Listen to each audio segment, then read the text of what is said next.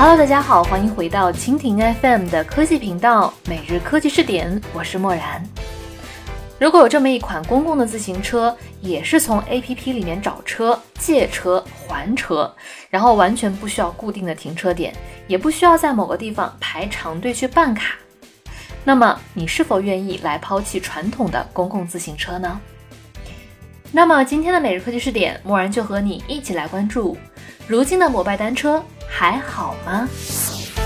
每日科技视点，每日科技视点，关注信息科技的点点滴滴。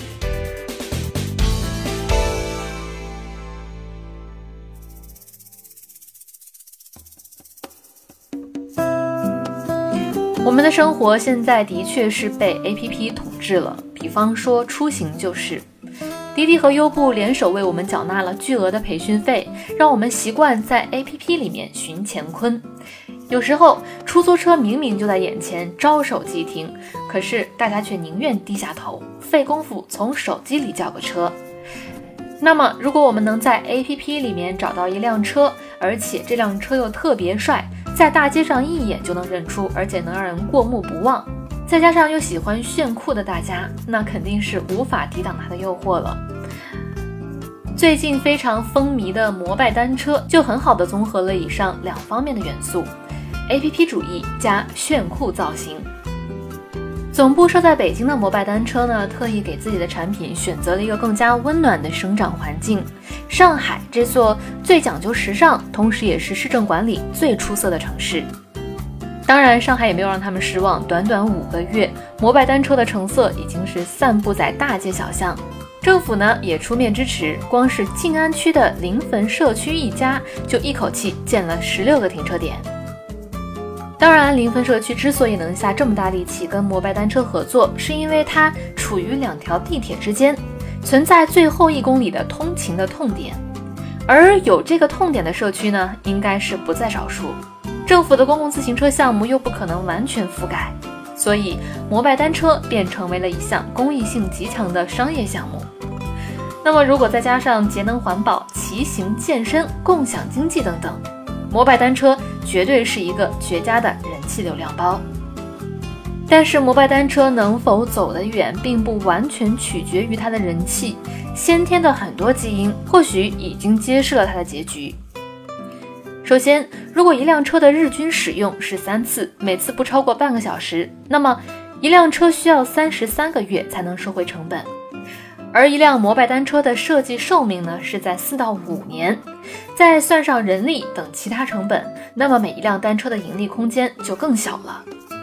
摩拜单车 CEO 王晓峰说：“我们是长安汽车和滴滴出行的结合，摩拜有足够多的钱，不过资本的投入是需要回报的。”仅凭现在的使用频率，摩拜单车的盈利真的非常难。其次就是摩拜单车的运营难度超出了原先的想象，最严重的问题两个，一个是乱停放车辆，二是损毁车辆，尤其是二维码。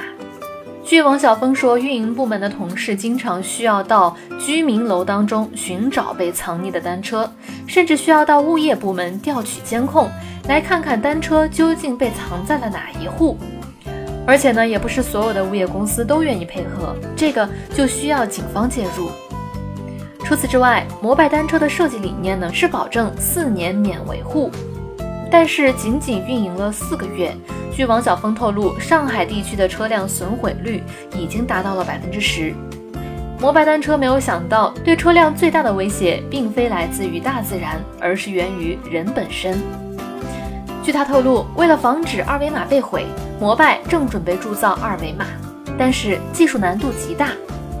不过，就算在这个技术上能够实现，恐怕也是防君子不防小人。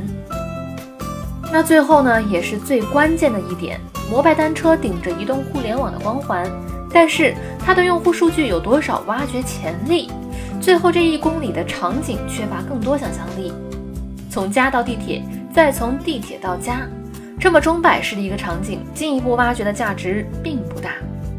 很难像网约车大数据那样产生很多有趣的算法。刚刚出生几个月的摩拜，尽管获得了很多爱戴和掌声，但是仅仅把摩拜单车看作一种商业模式的话，这种模式似乎已经见顶。好了，关于这个话题我们就说到这里，感谢你的收听。如果你喜欢我们的节目，可以点击屏幕上的星星来收藏我们的节目。默然在声波的这边依然非常感谢你的关注，同时你的观点、意见和建议也可以通过微信的公众账号“直播互联网”来和默然联络。